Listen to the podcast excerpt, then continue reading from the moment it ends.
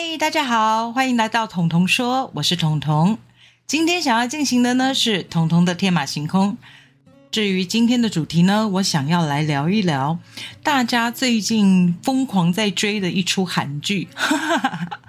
对我也是会看韩剧的人。然后这个韩剧呢，它的设定比较特别。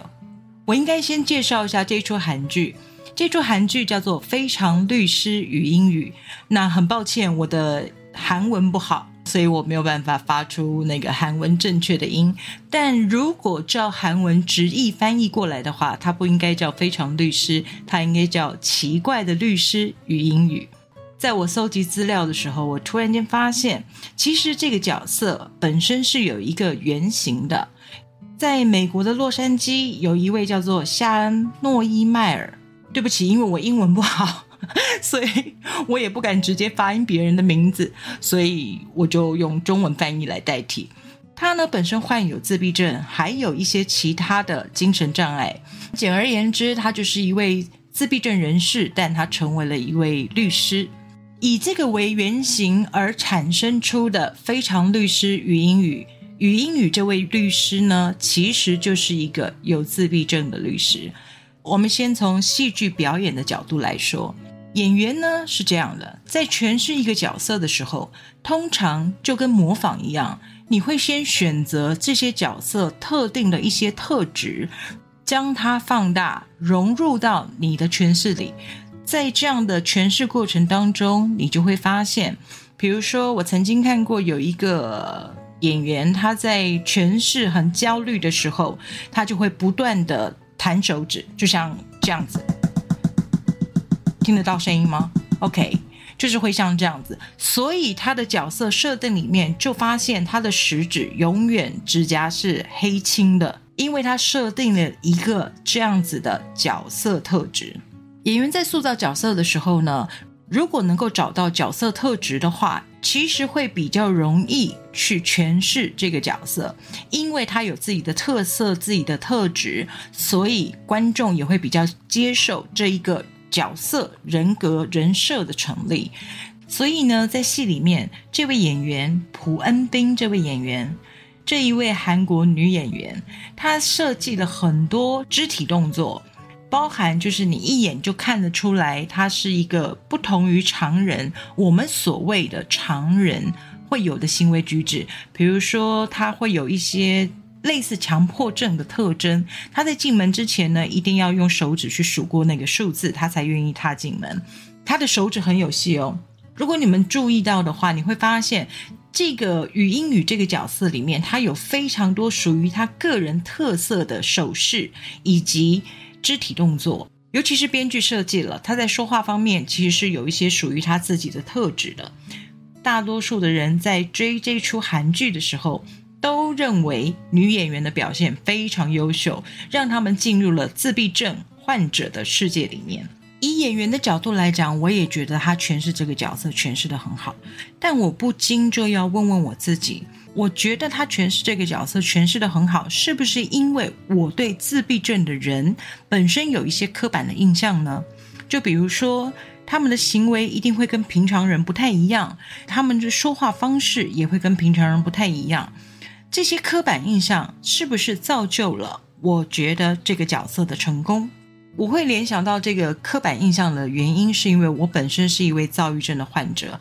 而在确定了躁郁症之后的二十多年当中，我经常听到别人告诉我的就是：“你看起来不像生病啊，你一点都没有生病的人的样子。”我就好奇了，躁郁症的人应该要有什么样的行为表现，才能让人发现他是有躁郁症的呢？一定是一天到晚的疯狂，一天到晚的自残，或是一天到晚的。痛苦表现出来这样明显的行为，才叫做躁郁症患者应该有的样子吗？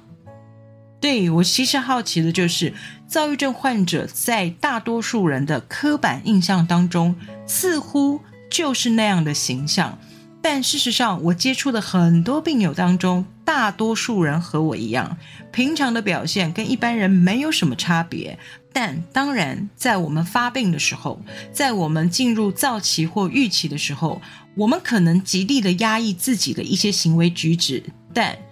外人看来，我们就是有那么一点不一样。就像自闭症的患者在。成长的过程中，接受一些行为治疗或者是一些环境的影响之后呢，他们也可以慢慢学会所谓的社会化，也就是平常的日常生活当中，你可能不会发现他有自闭症这方面的倾向，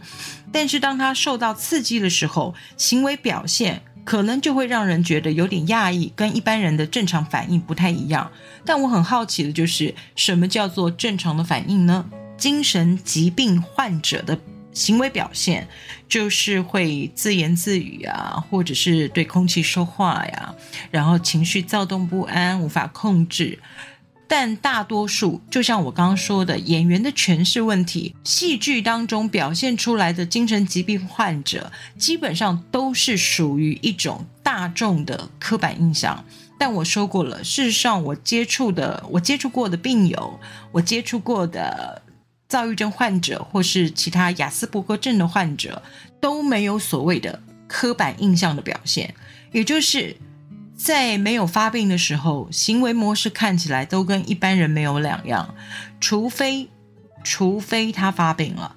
那在发病的过程当中，当然需要专业的治疗、专业的医护，这个部分我就不多提及，因为大多数的人没有这方面的问题嘛。那。我必须要说，因为我自己本身有这样的经历，以后就是我常常被人家形容不像有躁郁症患者的躁郁症，但其实你们听我的节目应该听得出来，我有的时候就是很焦虑、很焦躁的，就是我从来不避讳人家知道我生病这件事情，但我很好奇，真的一直无法理解的就是为什么他们认知里就应该是痴呆的。就应该是傻傻的，就应该是眼神涣散的，然后没有行为能力的。我其实真的无法了解，因为在我按时服药、按时回诊之后，其实我的病情控制的很好。我只需要小心情绪的起伏，还有一些意外事件的影响，基本上我的躁郁症可以控制的，就像你们所看到的，我现在所表现出来的，我可以像一般人一样这样正常说话。那我们再回到非常律师语英语哦，真的好绕舌。语英语这个角色呢，虽然他是一位自闭症的患者，但他成功的当上了律师，这也是这出戏的主轴。其实，在韩国播出的时候，有两派很极端的说法，一派是。自闭症的患者以及他们的家属觉得非常不舒服。他们在看这出戏的时候觉得非常不舒服，因为他们觉得别人也是用这样刻板的印象去划分自闭症患者和一般所谓正常人之间的界限，所以在自闭症的患者以及他们的家属里面引起了很大的反弹。但大多数的其他人，也就是一般所谓的纯粹的观众，他们很多人的。感觉都是这个角色好可爱啊，他被塑造的好活泼，好有意思，甚至这出戏根本就不需要有韩剧固有的那些爱情线，光是非常律师与英语这个角色就足以支撑整部戏剧的主轴，一点也不会让人失望。但我就好奇了一件事情。我在追这个韩剧的时候，其实我一直在注意语英语这个角色的角色变化，因为他们安排了爱情线。那你知道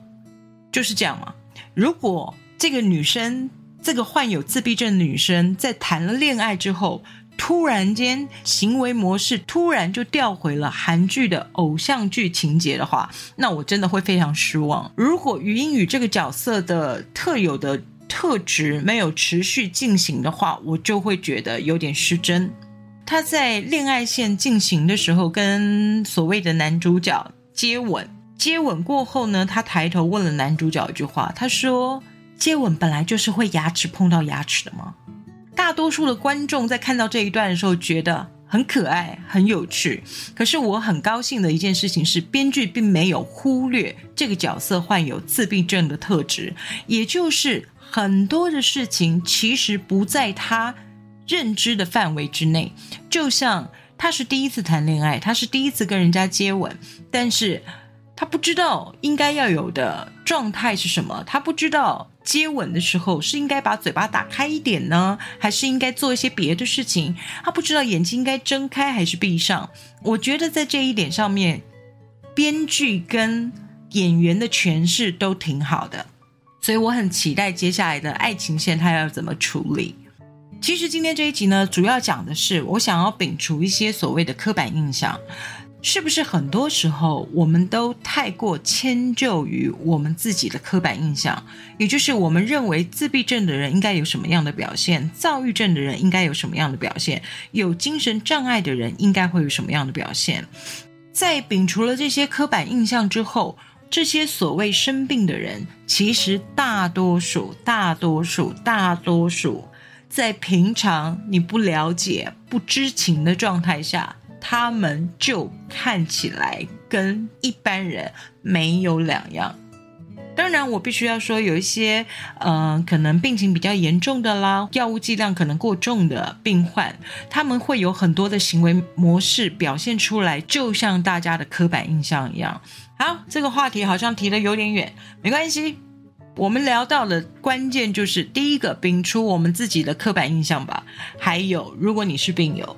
如果你是病友，请记得。按时治疗、服药、回诊的重要性，不要忘记了，因为那是让你维持正常生活很好的一种协助。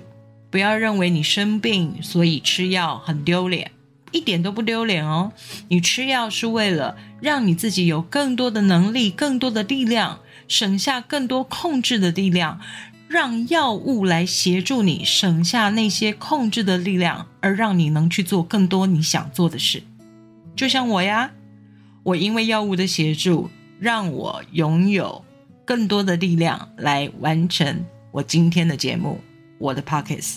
我的彤彤说，不知道这样子的话题会不会太严肃？只是分享一下我自己的想法喽。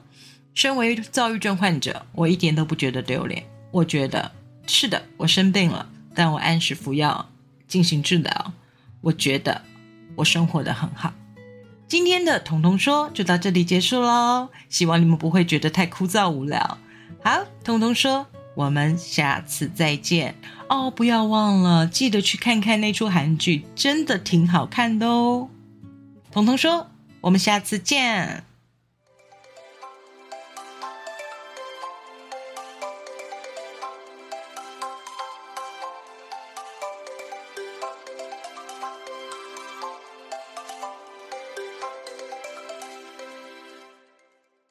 节目资讯栏的下方有一个留言的功能，欢迎大家使用哦，让我听听你们的想法，也让我们好好的交流一下。